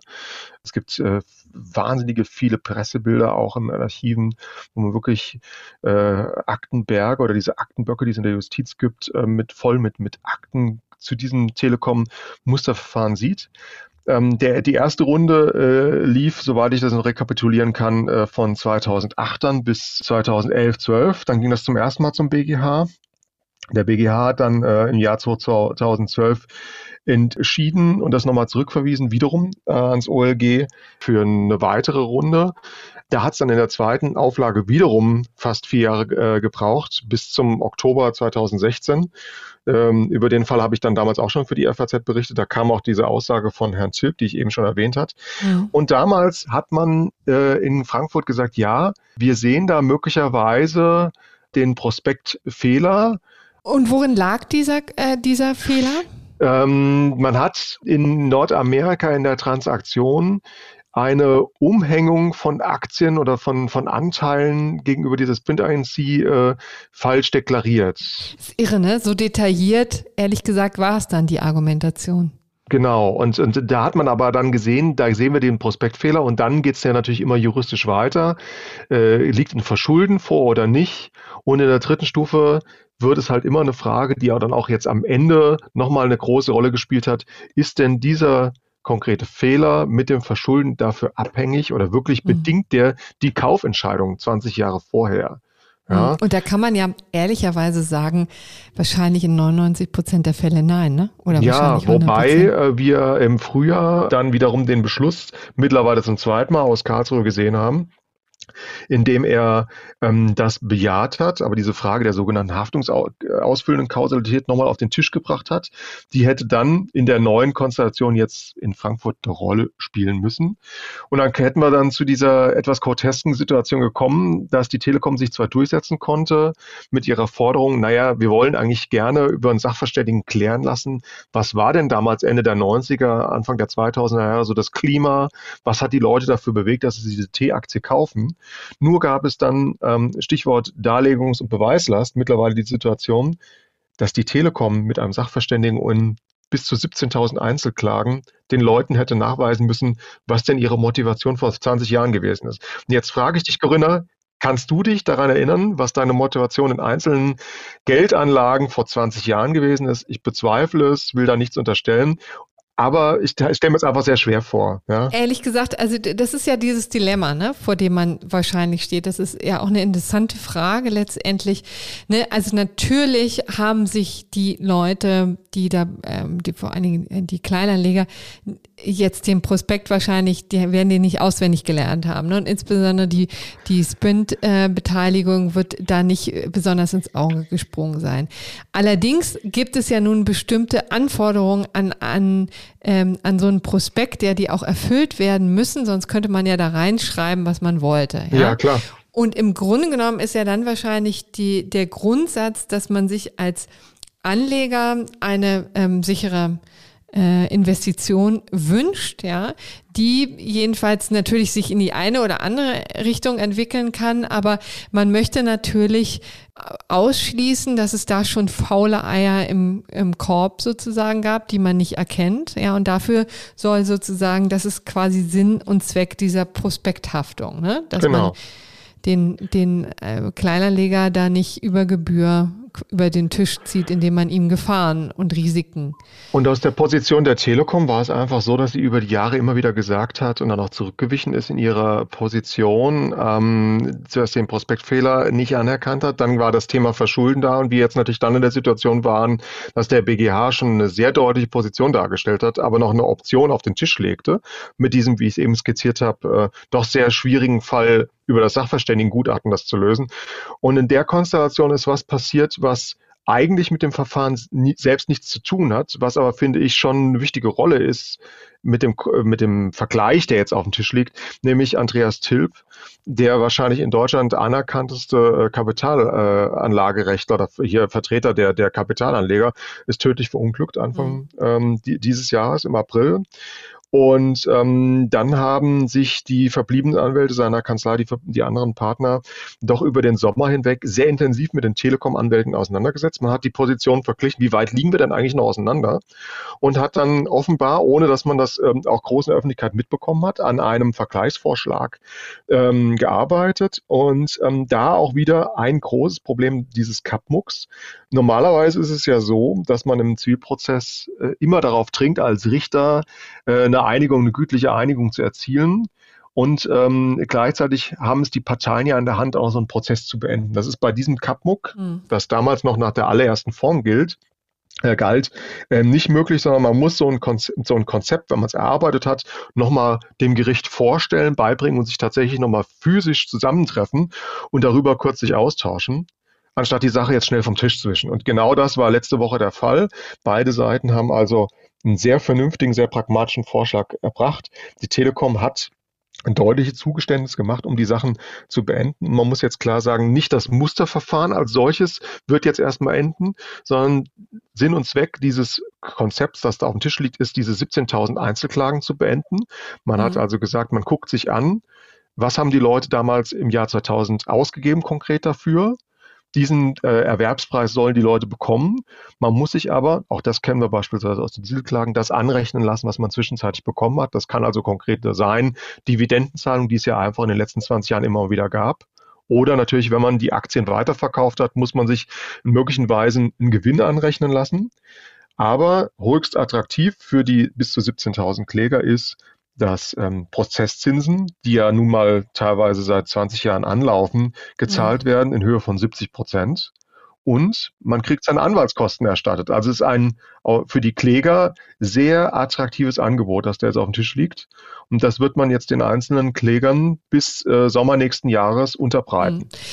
Vielleicht noch eine kurze Erklärung ähm, zu den Prozesszinsen. Ne? Die sind ja durchaus üppig und da sagt aber die, ähm, wenn ich das richtig verstanden habe, die Deutsche Telekom, die würden wir jetzt nicht alle erstatten, sondern 70 Prozent davon. Ne? Also nur ein Teil und das wird dann, aber trotzdem, das ist ja das Interessante, das summiert sich dann auf eine Summe, wahrscheinlich für die man, je nachdem wie viel man gekauft hat, ich meine, äh, achso, gibt es eigentlich so einen durchschnittlichen Bestand? Das ein, das, das wirkliche relevante Datum ist, wann habe ich die Klage eingereicht, wann ist sie dem, dem, dem Beklagten, mhm. der spricht der Telekom zugestellt worden. Wenn ich natürlich zu der ersten Gruppe gehört habe, im April 2001, äh, dann ist die zugestellt worden, dann ist die sogenannte Rechtshängigkeit vielleicht ab Sommer 2001 schon gegeben. Dann reden wir jetzt über einen Zeitraum, der seit über 20 Jahren ist. Ja. Und äh, dieser Prozesszins, äh, der orientiert sich im, im, im Grunde nach in der Basis ja immer nach dem Basiszins, der ein bisschen variieren kann. Aber dann reden wir nochmal on top von ein paar Prozentpunkten, die drauflegen. Und dann können da hohe einstellige Prozentzinsen anfallen. Und in einem Kapitalanlageumfeld, wo wir mittlerweile auf Sparbücher vielleicht tatsächlich nur noch um 0,1 Prozent Zinsen bekommen, mhm. das mal in die Relation gesetzt, ist das natürlich eine hohe Summe, die on top auf die eigentlichen Forderungen nochmal draufkommt. Ja, das ja? auch ehrlich gesagt ganz lustig. Ne? Also die, äh, die Aktie selber hat nicht performt, aber das wird dann eben über die Prozesszinsen reingeholt, das äh, quasi die Rendite, die man sich erhofft hat. Ja, ein sehr interessantes Zinsgeschäft. Wie gesagt, die einzelnen Kläger bekommen ihr Angebot. Das ist auch festgesetzt bis zum 30. Juni nächsten Jahres. Die Telekom äh, spielt das aus über die jeweiligen Prozessanwälte. Die werden sich dann mit ihren Mandanten in Verbindung setzen. Und dann ist dieses Kapitel auf der Ebene vielleicht im Sommer kommenden Jahres, also knapp ziemlich auf den Tag genau 22 Jahre nach dem eigentlichen Börsengang, mutmaßlich beendet Kurzer Abschluss noch. Auch die Erbengemeinschaft des Musterklägers hat laut Aussage deren Anwälten in dem Prozess schon signalisiert, diesem sehr attraktiven Vergleichskonzept zuzustimmen. Damit würde dann auch wahrscheinlich das Musterverfahren, das mit am längsten gelaufen ist in Deutschland, endlich auch enden. Hm. Irre. Also wirklich ein ganz irres Verfahren, was am Anfang natürlich wahnsinnig in der Öffentlichkeit stand, dann in den äh, vergangenen Jahren dann also doch eher quasi etwas war für Feinschmecker und äh, für die Kenner der Materie. Also ist aber wirklich doch so ein, so ein Kapitel der deutschen Rechtsgeschichte, das einen so ein bisschen fassungslos macht. Ne? Insbesondere, weil es wieder mal zeigt, wie die rechtlichen Rahmenbedingungen eigentlich nicht stimmen in Deutschland, dass man da als Kläger, als Klägerin immer wieder an Grenzen stößt, die man vielleicht besser besser organisieren könnte. Es ist ein hochaktuelles Thema, wiederum, weil wir das in den Koalitionsvereinbarungen bzw. im Vertrag ja auch sehen werden, äh, dass man im Rahmen kollektiven Rechtsschutz hin auch mehr in so Richtung Gruppen- und Sammelklagen gehen möchte. Auch die EU-Kommission dringt ja natürlich drauf und da ist absolut auch im Kapitalmarktrecht ein wahnsinniger Reformbedarf. Ja, und äh, wir waren bei Anwälten und bleiben jetzt bei den Anwälten. Was tut sich da an der Gehaltsfront? Markus? Oh, eine Menge, Corinna. Nach einer wirklichen, äh, ich will nicht sagen Depression, aber nach einer Zwischenphase in der Corona-Pandemie haben die Gehaltsschrauben oder die Spiralen vielmehr in den großen Wirtschaftskanzleien, die sich nochmal nach oben geschraubt. Ähm, wir erinnern uns, wir reden also über einen Arbeitsmarkt, der letztendlich so von den 160.000 ähm, zugelassenen Anwälten, die es in Deutschland gibt, vielleicht in der Summe tatsächlich ähm, wirklich eine Summe unter 10.000 Anwälte betrifft. Ja, und ist ein jedes, wahnsinnig spitzer Markt. Ein wahnsinnig spitzer Markt. Und da ja die insgesamt die ähm, Zahlen der Abgänger von den Universitäten und auch die das zweite Staatsexamen machen, eher äh, zurückgehen, auch im Zusammenhang mit dem demografischen Wandel, aber auch weil das Beruf sich, sich wandelt, des, des Juristen, ähm, wird diese Schere nicht breiter, also es gibt nicht ein größeres Angebot an interessanten Bewerbern, es verengt sich immer mehr. Und dann mhm. stellen sich natürlich aus Sicht der Arbeitgeber eine Frage, wie mache ich mich attraktiver, wie kann ich mich in dem sogenannten, jetzt muss ich aufpassen, weil äh, mein früherer äh, Chef, den ich bei der Gelegenheit kurz grüßen will und der ja auch Waliser ist, da immer auch drauf gedrungen hat, im sogenannten War for Talent ja. ähm, nicht im Plural, sondern War for Talent ähm, sich da positionieren will, der kann das nicht nur über die Marke, äh, der kann das nicht nur über interessante Mandate, sondern im ersten Schritt ist natürlich erstmal das Unterscheidungskriterium, wie viel bietet mir ein künftiger Arbeitgeber in der Kanzlei. Mhm. Da müssen wir kurz einschieben, äh, weil sich jetzt Leute wahrscheinlich fragen, wer dein ehemaliger Chef war. Ach du so, redest ja. von Elliot Griffith, äh, der Chefredakteur ja, genau. von Juve, von dem Juve Rechtsmarkt. Das ist äh, ein, ähm, ein Branchenmagazin für Anwälte Stimmt. und das ist natürlich bei den Wirtschaftsanwälten sehr beliebt. Deswegen kennst du dich in dem Markt auch so gut aus, weil du da jahrelang gearbeitet hast. Genau. So, das sei hier mal ähm, genau dargelegt. Und jetzt erzähl doch mal, um welche, über welche Summen reden wir denn jetzt hier? Also wir reden über Summen, die wirklich auf dem Tisch liegen, dass es ähm, deutschen Nachwuchsjuristen mit der sogenannten, wie wir Juristen es nennen, vollen Kriegsbemalung, das ist also ein doppelt voll befriedigend, eine Promotion, gegebenenfalls aber on top auch nochmal eine Auslandserfahrung, die dokumentiert ist durch ein LLM. Es ermöglicht bis zu 160.000 Euro im ersten Jahr zu verdienen. 160.000 mhm. brutto im Jahr, kann man brutto sich schnell im Jahr. mal ausrechnen. Und wenn ich jetzt sage, da reden wir über Leute, die teilweise, wenn sie G8 hatten oder äh, kein freiwilliges soziales Jahr gemacht haben, da reden wir über äh, Jahrgänge. Das ist möglich, das mit 24, 25 Jahren zu verdienen. Ne? Mhm. Irre. Ja, und ähm, das ist tatsächlich auch das, was viele erfahrene Juristen oder auch ähm, frühere Großkanzleranwälte, die dann auch ähm, auf die Inhouse-Seite, sprich in die Unternehmen gewechselt sind oder in die Behörden oder vor allen Dingen die auf die Richterseite gewechselt sind, nur mit Kopfschütteln einfach sehen, ja. wie sich da die Gehälter entwickeln. Eine kleine Hausnummer. Ich habe da mal überschlagen, dass sich das im, im Mittel ähm, das Einstiegsgehalt der, der sogenannten Associates im ersten Jahr äh, innerhalb ähm, der letzten äh, 15 Jahre um mittlerweile dann fast 50 Prozent erhöht hat. Also Wahnsinn. wo man früher gesagt hat, wo ist Sky is the limit, wer zahlt jetzt die 100.000, ist 100.000 mittlerweile ein gewisser Standard in den Großkanzleien. Wir können es auch ein bisschen ähm, differenzieren nochmal, wenn du willst, wer da wie ja. wo zahlt. Denn die aktuellen Entwicklungen sehen so aus, dass wir eigentlich schon vorausgesehen haben, äh, diejenigen, die nach oben hin ausreisen, sind erstmal vor allem die angloamerikanischen Wirtschaftskanzleien. Das hat man auch in anderen größeren Anwaltsmärkten schon gesehen. Da guckt man ja vor allen Dingen immer, was passiert in Amerika, aber aus ähm, europäischer oder kontinentaleuropäischer Sicht guckt man erstmal immer noch nach, nach London. Und da hat man gesehen, dass die amerikanischen Kanzleien, vor allem die Transaktionskanzleien, deutlich nach oben gegangen sind äh, mit ihren Gehältern und damit auch die klassischen britischen Kanzleien immens unter Druck mhm gesetzt haben. Das ist in Deutschland auch passiert, nachdem es in 2019 doch sogenannte Pay Freezes gab, also Aussetzung von Gehaltsrunden oder Anpassung von, von, von ähm, Einstiegsgehältern, haben im Sommer ähm, die ersten kleineren äh, US-Kanzleien in Deutschland, die vor allen Dingen in Frankfurt, aber auch in München sitzen. Das sind Kanzleien wie ein paar Namen zu nennen, Kirkland Ellis, Millbank, ähm, aber natürlich auch äh, Wilkie, alles Kanzleien, die sehr konzentriert sind auf bestimmte hoch ähm, profitable Bereiche wie eben mhm. M&A, Private Equity sind hochgezogen. Ähm, da war eben die Hausnummer, die ich genannt habe, Millbank beispielsweise, die 160.000 Euro angekündigt haben als Einstiegsgehalt im mhm. Frühsommer. Und da hat sich natürlich jeder gefragt, wie geht das weiter? Und wir sehen jetzt die Reaktionen äh, im letzten Quartal diesen Jahres. Warum ist das so? Viele Kanzleien setzen sich natürlich jetzt hin, machen ihre Budgetplanung für das kommende Kalenderjahr, fragen sich, wo müssen wir wie welche Leute einstellen, ermitteln das und damit ermittelt sich natürlich auch der größte Kostenblock innerhalb ne, einer Kanzlei. Und das sind nun mal neben den Mieten auch die Personalkosten mhm. und die gehen nur einen Weg nach, nämlich nach oben deutlich. Und ne? bevor man jetzt vor Neid erblasst, muss man ja ehrlicherweise auch sagen, da wird geknüppelt ohne Ende. Ne? Also da gibt man ja. eigentlich sein Privatleben an der Garderobe ab.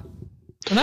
Ja, gut, ich, viele äh, schauen ja gerne so Serien wie Suits, ähm, in der das so ein bisschen auch glorifiziert wird, dieses harte Arbeiten und dass man einfach den Großteil seines Privatlebens in so einer Kanzlei äh, verbringt. Wir hatten das ja schon vor langer, langer Zeit, als Konstantin noch äh, Co-Host war, ja schon mal so ein bisschen angesprochen. Es ist einfach so, dass man sich, wenn man in einer Großkanzlei, sich für eine Großkanzlei entscheidet, sich klar sein muss, dass man da äh, bestimmte An Zeiten einfach mehr arbeiten wird. Da gibt es eben keine 9 bis 17 Uhr Schichten. Ähm, sondern Ermittlungen auch äh, von den bereits erwähnten früheren Kollegen von mir von Juve zeigen, dass es in Deutschland wirklich Kanzleien gibt, die von jungen Associates erwarten, dass sie äh, 70 bis 80 oder auch noch mehr Stunden pro Woche arbeiten. Das muss man sich einfach mhm. klar machen. Wenn man über andere Arbeitsverhältnisse redet, die über einen Tarifvertrag vielleicht geregelt sind mit 38 Stunden pro Woche oder auch 40, das gibt es in diesen Kanzleien nicht.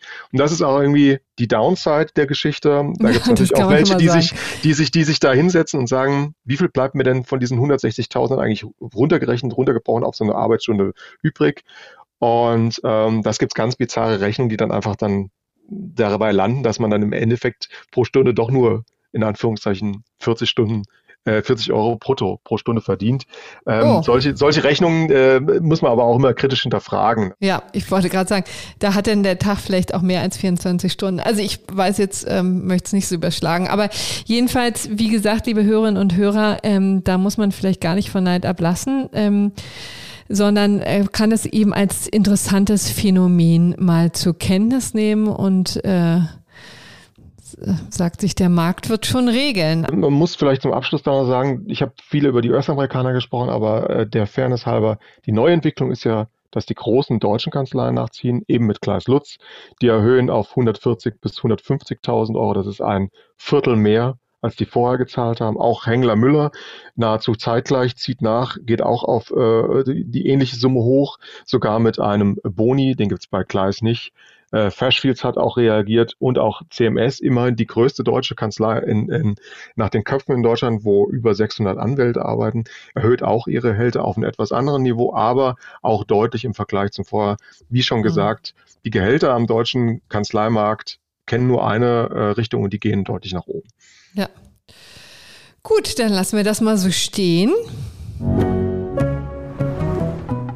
Und kommen jetzt noch zu einem Nachtrag. Äh, wir hatten uns ja vor einigen Wochen in Folge 183 ähm, über einen wirklich fürchterlichen Fall aus dem Irak äh, unterhalten, wo ein jesidisches Mädchen ja, zu Tode gefoltert wurde von einem Ehepaar, muss man sagen, das äh, in diesem Haus lebte. Das Mädchen mit ihrer Mutter wurde da als Haussklavin gehalten und zur Bestrafung wurde sie einmal ähm, nach draußen in die sennende Hitze gestellt, wurde festgebunden und ist dann wirklich ganz jämmerlich gestorben und wir hatten vor ein paar Wochen eben in Folge 183 schon mal über das Urteil gegen die Frau, gegen eine ähm, ja, deutsche IS-Kämpferin gesprochen. Und nun hat das Oberlandesgericht Frankfurt am Main auch den Ehemann ähm, verurteilt, einen 29-jährigen IS-Kämpfer und der hat lebenslang bekommen. Wegen Völkermordes in Tateinheit mit äh, Verbrechen gegen die Menschlichkeit mit Todesfolge, einem Kriegsverbrechen gegen Personen mit Todesfolge, Beihilfe zu einem Kriegsverbrechen und ähm, Körperverletzung mit Todesfolge. Also es war wirklich eine ganze Latte. Er wurde zu lebenslanger Freiheitsstrafe verurteilt und muss ein Schmerzensgeld zahlen von 50.000 Euro an die Mutter des Mädchens, das da verstorben ist. Was ich aus rechtlicher Sicht, also das ist ein unfassbares Verbrechen, was da passiert ist, was aus rechtlicher Sicht aber noch äh, wirklich relevant ist, das hat auch die Vertreter der Bundesanwaltschaft nach dem Termin in Frankfurt gesagt, es ist ein klares Signal, das gesendet wird, dass mhm. man solche Verfahren in denen die, die Taten nicht in Deutschland stattfinden und nicht begangen werden von, von deutschen Staatsbürgern, dennoch auch hier in Deutschland strafrechtlich verfolgen, auch ahnden, auch vor Gericht bringen kann. Das ist ein ganz wichtiger Punkt, glaube ich, an dem Fall, denn mhm. man sieht auch gleich die Reaktion, die beispielsweise heute aus den Niederlanden auch kam. Wir sind am Mittwoch, also quasi einen Tag zeichnen wir auf. Nach dieser Entscheidung aus den Niederlanden kommen ganz klare Signale, dass man diese Entscheidung aus Frankfurt mit großem Interesse verfolgt hat und ähnliche gelagerte Fälle auch dort vor den niederländischen Strafgerichten äh, verfolgen und auch zur Verurteilung bringen will. Mhm. Das ist eine wirklich bemerkenswerte Entwicklung in dieser ganzen Situation. Ja. Und man muss eben sagen, dass das Oberlandesgericht genau dieses Signal senden wollte. Also äh, wer möchte, kann sich auch wirklich gerne nochmal die äh, Pressemitteilung anschauen, die wirklich sehr, sehr ausführlich ist, auch für so ein also für so ein Urteil generell relativ ausführlich ist, zieht sich über mehrere Seiten und es wird wirklich äh, so, also sehr weit ausgeholt und auch nochmal die ähm, Zusammenhänge geschildert, auch das Leben, was diese IS-Kämpfer ähm, geführt haben, mit welcher Brutalität äh, eben nicht nur äh, dieses Mädchen und auch die Mutter ähm, verfolgt wurden oder behandelt wurden, sondern auch was die IS-Kämpfer generell vor Ort anrichten. Also das ist wirklich ein ganz, ganz erschütternder Befund ähm, des, der Situation da. Ähm, da wird viel Unmenschliches äh, und Abscheuliches geschildert. Das ähm, kann man sich vielleicht mal deutlich machen und dann eben, wie, wie du schon sagtest, das Urteil gegen einen Mann, der ja eigentlich gar keinen Bezug zu Deutschland hat, übrigens anders als seine Frau Jennifer, die war ja ähm, Deutsche. Aber auch solche Menschen müssen sich hier in Deutschland verantworten für ihre Taten, die sie womöglich ganz woanders begangen haben. Ja, kein, das als kein, Nachtrag. Kein leichtes Thema, genau. Aber um zu überzuleiten auf den nächsten und letzten Punkt dieser Sendung, ein sehr, sehr gerechtes Urteil, dass das äh, äh, Oberlandesgericht da gestern. In der Tat, das hätte auch unser gerechtes Urteil sein können, aber wir haben noch ein anderes im Petto. Ja, und diesmal geht es um das schnöde Kurzarbeitergeld, wirklich nach diesen nach diesen wirklich fassungslos machenden ähm, Schilderungen aus dem Irak kommen wir jetzt zu den Niederungen, die uns äh, die Corona-Pandemie hier in Deutschland beschert. Da geht es letztendlich um die Frage der Kurzarbeit, die wir ja seit Beginn der Pandemie immer stärker sehen, ähm, also immer noch sehen, sagen wir so, am Anfang sehr, sehr stark, dann hat es zwischendrin ein bisschen abgenommen. Jetzt sagt die Bundesagentur für Arbeit wieder, dass sich das wohl in den nächsten Monaten wieder verstärken wird. Da kommen wir zu der Frage, ob man denn ähm, tatsächlich Urlaubsansprüche hat, obwohl man auf Kurzarbeit null gesetzt wurde, also obwohl man gar nicht arbeiten muss und trotzdem Geld erhält vom Staat. Ne? Ja, ja. Also das ist tatsächlich ähm, die Gäste neben den Beschlüssen des Bundesverfassungsgerichts eigentlich die zweite große relevante Entscheidung im Zusammenhang mit den Corona-Maßnahmen. In dem Fall hast du es ja schon erwähnt, das äh, sehr starke Nutzmittel der Kurzarbeit und äh, ist auch finde ich, gestern in der äh, ganzen Beschlusslage in Karlsruhe ein bisschen überstrahlt worden, ist extrem wichtig. Wir reden also hier über einen Präzedenzfall, der aber mutmaßlich 10.000 von Arbeitnehmerinnen und Arbeitnehmern in Deutschland betrifft. Äh, kurze Hausnummer für das Kurzarbeitergeld sind deutlich über 40 Milliarden Euro investiert worden. Also wir reden mhm. an ausgezahlt worden an die Unternehmen, also eine ganz relevante Summe. Und wie du schon gesagt hast, ist die Auswirkung, wann auf Kurzarbeiter, Kurzarbeit null gestellt wird, auf die Urlaubsansprüche. Was für eine Relevanz hat das? Der Fall, über den wir in Erfurt jetzt sprechen, äh, gespielt in äh, Nordrhein-Westfalen, genauer gesagt geht es um eine Verkäuferin aus Essen. Ähm, die hat ähm, statt der 14 Tage Tage, die er als Verkaufshilfe bei einer Arbeitszeit von drei Arbeitstagen wöchentlich eigentlich zustanden, von 14 Tagen, wegen dieser über Monate hinweg andauernden Kurzarbeit null im vergangenen Jahr nur 11,5 Tage bekommen. Und mit dieser Klage vor den Arbeitsgerichten wollte sie, unterstützt durch den Rechtsschutz des Deutschen Gewerkschaftsbundes, eben diese 2,5 zusätzlichen Urlaubstage zugesprochen bekommen. In den Vorinstanzen sah es schon schlecht aus, sowohl in Essen als auch beim Landesarbeitsgericht in äh, Düsseldorf. Die haben die Klagen jeweils abgewiesen, äh, weil man ja immer dann auch argumentiert hat, naja, in der Zeit, in der du aufgrund der Kurzarbeit null eben keine Arbeitspflicht hattest, kann auch kein tatsächlich Urlaubsanspruch erworben werden. Denn das ist ja ein Grundsatz im Arbeitsrecht. Man erwirbt nicht nur äh, den Lohn durch seine Arbeit, sondern es gibt natürlich auch eine weitere äh, Leistung, die der Arbeitgeber dann dem Arbeitnehmer äh, bewilligt, nämlich den Urlaubsanspruch, den erwirbst du ja durch deine Arbeit. Und so haben die Richter in den Vorinstanzen argumentiert. Der kann dann natürlich auch anteilig nicht gewährt werden, sprich gekürzt werden. Genau, um das vielleicht einfach nochmal deutlich zu machen, weil es ist ja, wenn man das, wenn du das so darlegst, ist es ja irgendwie so ein bisschen so ein No-Brainer, ne? dass man irgendwie so denkt, naja, wie kommt diese Frau eigentlich da drauf, ähm, dass man, wenn man sowieso nicht arbeitet, auch noch Urlaub dafür bekommt, dass man nicht arbeitet. Ne? Das ist ja irgendwie, ehrlich gesagt, eine paradoxe Situation. Ähm, und das müsste man vielleicht einfach mal erklären, wo quasi die Ungenauigkeit war oder die Unklarheit und warum es tatsächlich bis zum Bundesarbeitsgericht gehen musste, um das zu klären. Und da muss man eben einfach sagen, dass der Erholungsurlaub ähm, ist ja verankert im Bundesurlaubsgesetz in Paragraph 1 und 3, äh, nee, ähm, ja, Paragraph 1 und 3.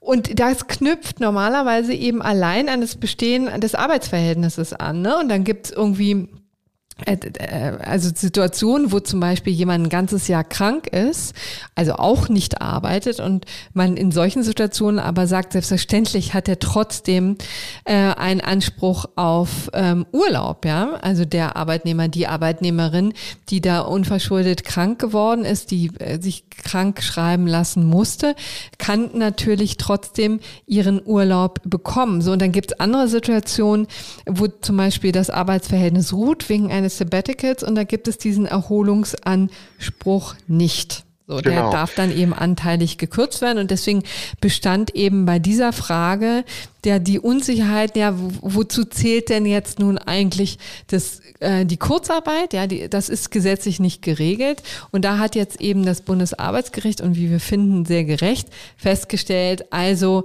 ähm, auch in diesem Fall darf es gekürzt werden. Aber weil es eben keine gesetzliche Regelung gab, brauchte es eben die Klarstellung durchs Bundesarbeitsgericht. Das BAG hat sich in dem Fall orientiert an der Folge früherer Urteile. Ähm, es gab gewissermaßen eine Rechtsprechung des Europäischen Gerichtshofs, das da die Schranken vorgegeben hat. Aber wie du eben schon gesagt hast, seit 2019 gab es mehrere Urteile des Bundesarbeitsgerichts, das sich mit den Fragen zu dem sogenannten verringerten Urlaubsanspruch beschäftigen musste. Und es hat immer bejaht, dass eine Verringerung oder Einkürzung durch den Arbeitgeber möglich ist, eben in den Fällen beim unbezahlten Sonderurlaub oder auch bei den Altersteilsmodellen, Altersteilzeitmodellen, wo es aber eben gerade noch keine Regelung gab, weil wir eben keine Pandemie bislang in diesem Umfeld, in diesem Ausmaß hatten in Deutschland und weil eben das Kurzarbeitergeld in diesem Ausmaß bislang noch nicht äh, und auch vor allen Dingen Hunde auf Null noch nie eine, so eine große Rolle gespielt hat in der deutschen Wirtschaft, gab es einfach diese Notwendigkeit, das mal zu klären. Und damit hat Erfurt jetzt zumindest aus Sicht der vielen klagenden äh, Betroffenen ähm, ja, Kurzarbeiter eine Entscheidung getroffen, die ihnen nicht schmecken wird, die aber dogmatisch richtig ist, muss man einfach sagen. Und damit wahrscheinlich auch heute unser gerechtes Ja, und ehrlich gesagt auch vom, äh, nicht nur dogmatisch, sondern auch vom, vom Lebensgefühl her, oder? Also ich meine, wirklich bei aller Liebe, aber dann jetzt auch noch Urlaub zu beanspruchen für die Zeit, finde ich schon einfach also das ist ja auch eine Belastung für den Unternehmer, ne? Das darf man jetzt auch nicht vergessen. In diesem Fall, es sind ja auch nicht immer Großunternehmer, sondern oder Unternehmerinnen, sondern eben auch ganz viele ähm, kleine Arbeitgeber. Also da muss man schon ein bisschen die Kirche im Dorf lassen. Also deswegen ein sehr gerechtes Urteil der Woche, ne? Genau. So, und dann kommen wir jetzt aber zum Ende. Und ich danke, äh, lieber Markus, hier für deinen Einsatz an der Jurafront. Ähm, hat mir große Freude bereitet. Vielen Dank, Corinna, für die Einladung, dass ich mal wieder hier äh, sprechen könnte. Das ist eine pickepacke-volle Sendung gewesen mit einem wirklich sehr spannenden Interview mit äh, Professor Meyer äh, zu den Beschlüssen. Wir haben das BAG-Urteil eben nochmal kurz skizziert, das eine große Relevanz hat für den Arbeitsmarkt, vermutlich aber auch darauf hinweist, wo es jetzt in den kommenden Winter wieder hingeht und äh, sicherlich auch für den einen oder anderen jüngeren Hörer, der sich momentan Gedanken macht, in der Großkanzlei anzufangen, eine kleine Orientierung geben. Danke und ähm, ich wünsche allen Hörern eine schöne Woche und dir auch natürlich, Kurne. Bis auf bald. Herzlichen Dank für die Aufmerksamkeit. Bis nächste Woche. Tschüss.